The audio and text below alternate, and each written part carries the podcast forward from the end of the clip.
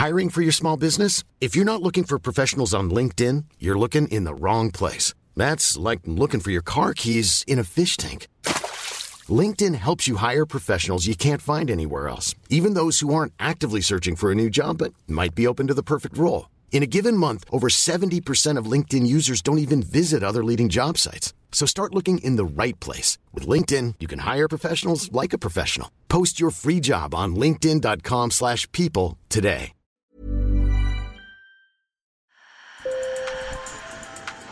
Bonjour. Hello. Hola. Marhaba bikoum. Sur le fil, Le podcast d'actu de l'AFP.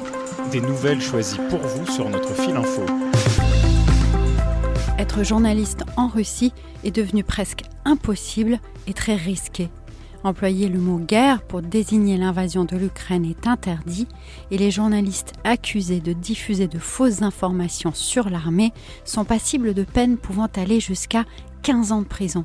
Depuis le début de l'invasion, il y a presque un an, des dizaines de journalistes ont fui le pays, contraints de travailler en exil. D'autres sont restés et pratiquent même leur métier clandestinement. Malgré tout, ils arrivent encore à informer des millions de Russes. Et dans cet épisode, on vous raconte comment. Sur le fil. Je ne pense pas que l'on puisse être un vrai journaliste et rester silencieux à propos de la guerre. Donc en Russie, si tu veux être un vrai journaliste, tu finis en prison, c'est assez simple. Vous venez d'entendre Kirill Martinov. Il a longtemps travaillé pour Novaya Gazeta, l'un des plus prestigieux médias en Russie. Son rédacteur en chef, Dimitri Muratov, a reçu avec la journaliste philippine Maria Ressa le prix Nobel de la paix en 2021.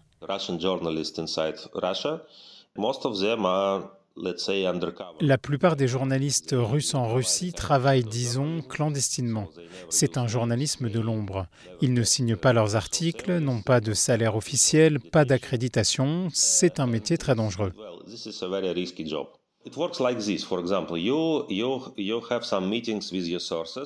Certaines personnes, par exemple, rencontrent leurs sources et après elles sont suivies et puis elles sont détenues et on leur demande qu'est-ce que tu fais, pour qui travailles-tu C'est aussi ce que m'a expliqué Katerina Abramova. Elle travaille pour Medusa.io, un journal d'opposition en ligne. Ses correspondants en Russie doivent prendre beaucoup de précautions. Je ne peux pas vous donner tous les détails, mais bien sûr, il y a des freelances qui travaillent anonymement. Nous avons des protocoles de sécurité spéciaux. Et bien sûr, on doit les protéger encore plus qu'avant.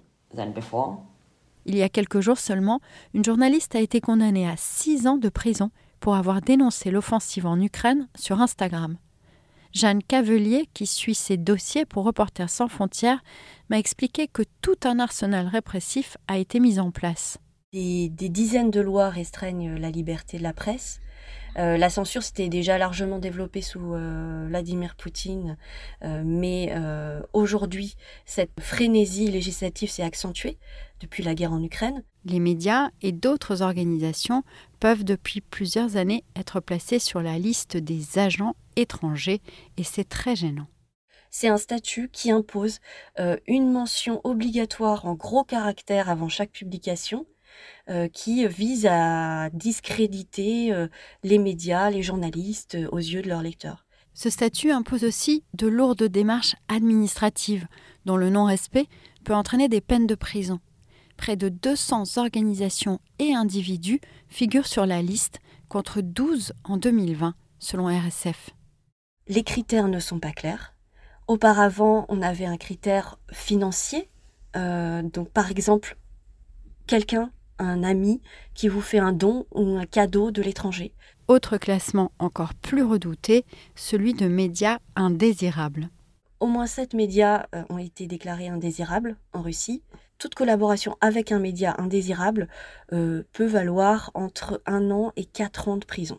La collaboration, ça peut vouloir dire évidemment travailler pour ces médias, donc comme journaliste ou autre.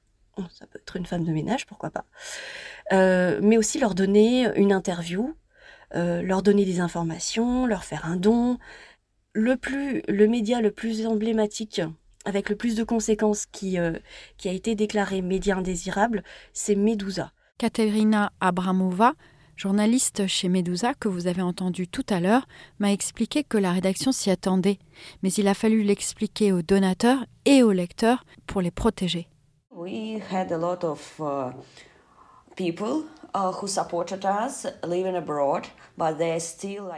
Beaucoup de gens à l'étranger nous ont soutenus financièrement, mais ils étaient russes. Alors on leur a dit qu'il y avait des risques.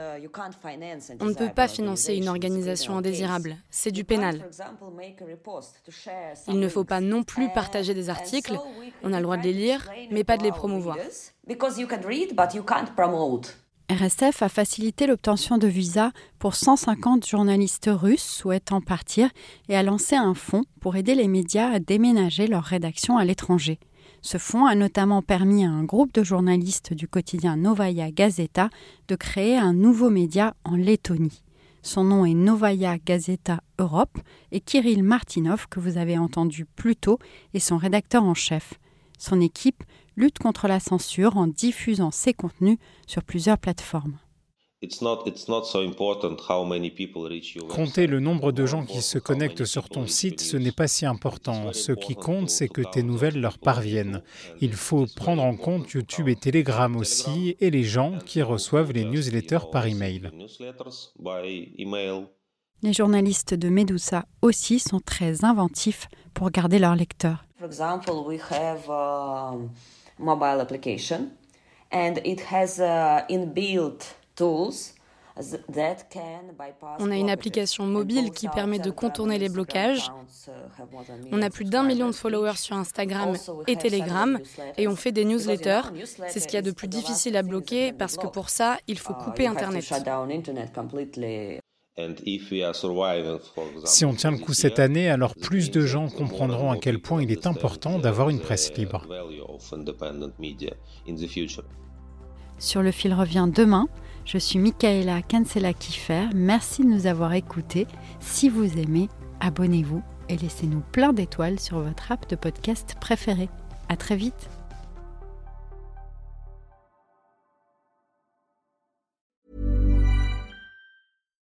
Deserves the best, and there's no better place to shop for Mother's Day than Whole Foods Market. They're your destination for unbeatable savings, from premium gifts to show-stopping flowers and irresistible desserts. Start by saving 33% with Prime on all body care and candles. Then get a 15-stem bunch of tulips for just $9.99 each with Prime. Round out Mom's menu with festive rosé, irresistible berry chantilly cake, and more special treats. Come celebrate Mother's Day at Whole Foods Market.